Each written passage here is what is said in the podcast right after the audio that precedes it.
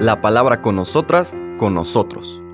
Una reflexión de la palabra cotidiana en diálogo con el acontecer de la comunidad universitaria.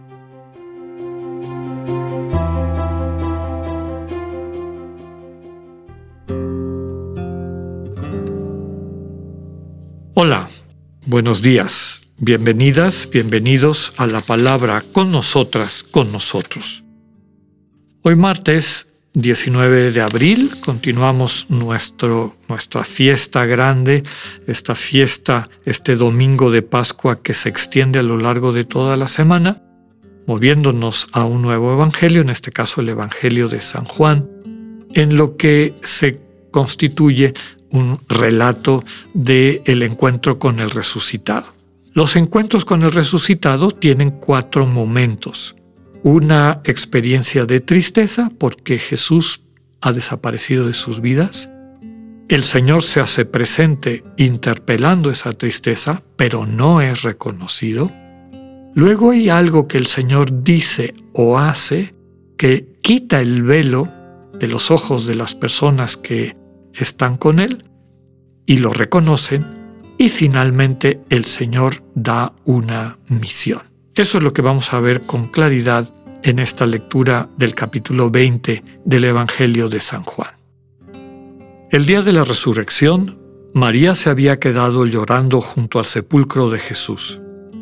Sin dejar de llorar, se asomó al sepulcro y vio dos ángeles vestidos de blanco sentados en el lugar donde había estado el cuerpo de Jesús, uno en la cabecera y el otro junto a los pies. Los ángeles le preguntaron, ¿por qué estás llorando, mujer? Ella les contestó, porque se han llevado a mi Señor y no sé dónde lo habrán puesto. Dicho esto, miró hacia atrás y vio a Jesús de pie, pero no sabía que era Jesús. Entonces él le dijo, Mujer, ¿por qué estás llorando? ¿A quién buscas? Ella, creyendo que era el jardinero, le respondió, Señor, si tú te lo llevaste, dime dónde lo has puesto. Jesús le dijo, María. Ella se volvió y exclamó, Rabuní, que en hebreo significa maestro. Jesús le dijo, No me retengas, porque todavía no he subido al Padre. Ve a decir a mis hermanos Subo a mi Padre y a su Padre, a mi Dios y su Dios. María Magdalena se fue a ver a los discípulos y les anunció, he visto al Señor, y les contó lo que Jesús le había dicho. Palabra del Señor. Estos relatos del encuentro con el resucitado suelen tener tres momentos, eh, cuatro momentos básicos. El primero es una situación de, dolor, de sinsentido, de vivir o percibir que les han quitado pues a la persona que amaban, al Señor Jesús, y eso desde luego le resta sentido a sus vidas. En medio de esa situación, el Señor se hace presente, pero no es reconocido.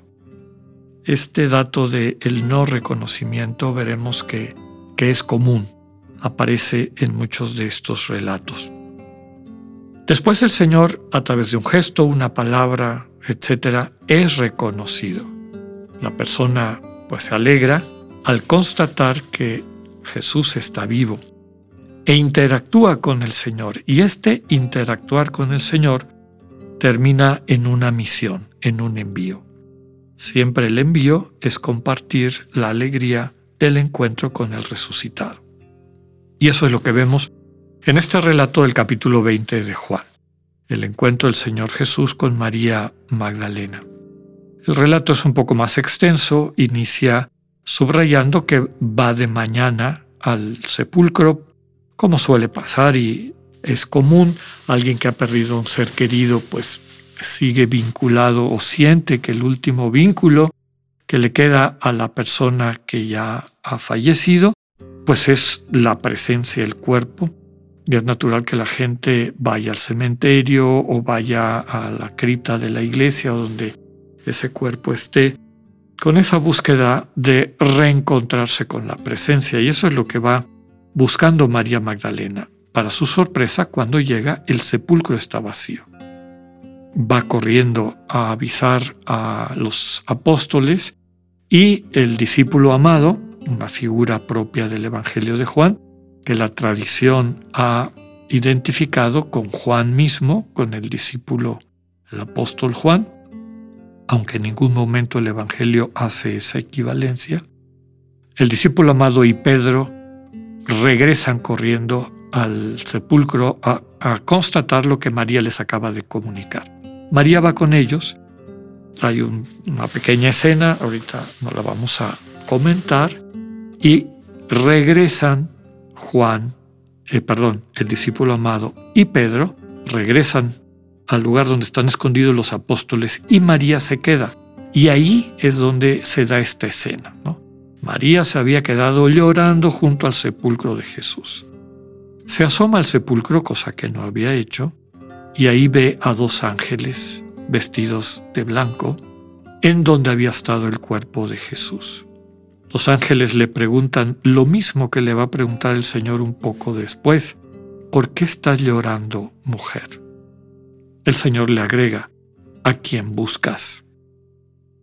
La pregunta, desde luego, que muy probablemente fue experimentada y compartida por María Magdalena, es una pregunta catequética. Básicamente, el Señor nos está preguntando a todas y a todos eso mismo. ¿Por qué lloras? ¿Por qué tu vida no ha alcanzado la plenitud? ¿Qué te está faltando?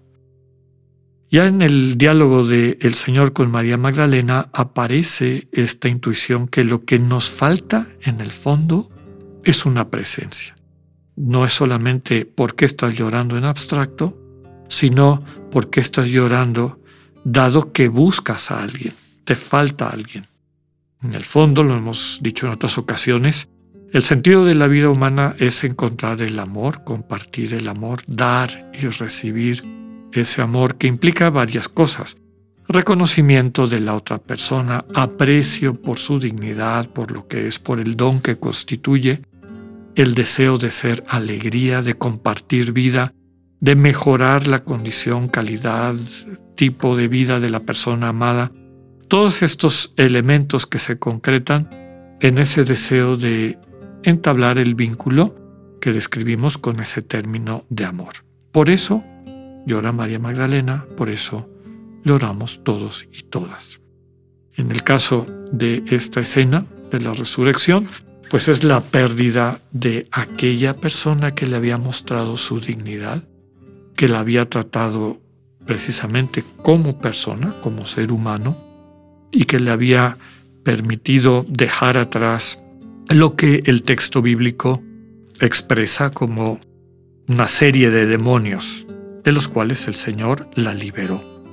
Ya sabemos que estas imágenes, que desde luego pueden tener eh, un correlato espiritual o, de, o sobrenatural, pero que también muchas veces transmite la posesión fundamental a la que estamos sujetos y sujetas la mayor parte de, nosotros y nosotras, que es el egoísmo.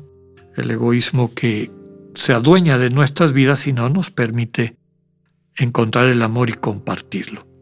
El Señor se hace presente, recordemos los cuatro momentos, tristeza, el Señor se acerca, interpela a la persona, la persona por un gesto, en este caso, escucha su nombre, María, eso basta para que ella capte que la persona con la que ha estado interactuando es Jesús, ¿no?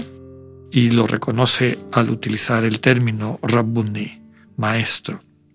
Después viene una frase que llama la atención.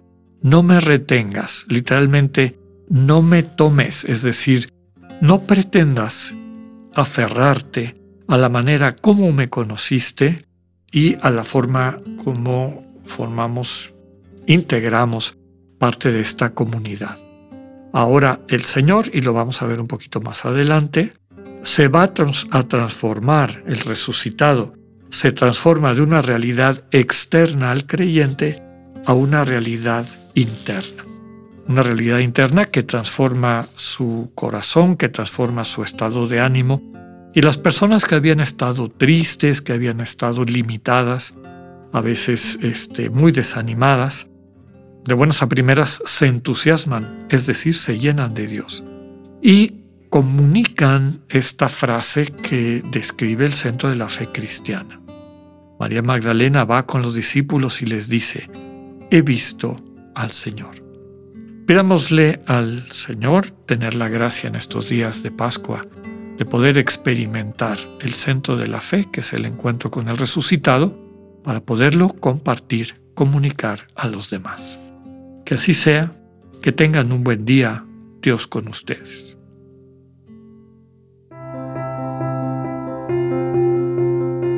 Acabamos de escuchar el mensaje del Padre Alexander Satirka. Escúchalo de lunes a viernes a las 8.45 de la mañana por radiveroleón.com o a través de nuestra app gratuita para iOS y Android. Radivero León, no todo está dicho.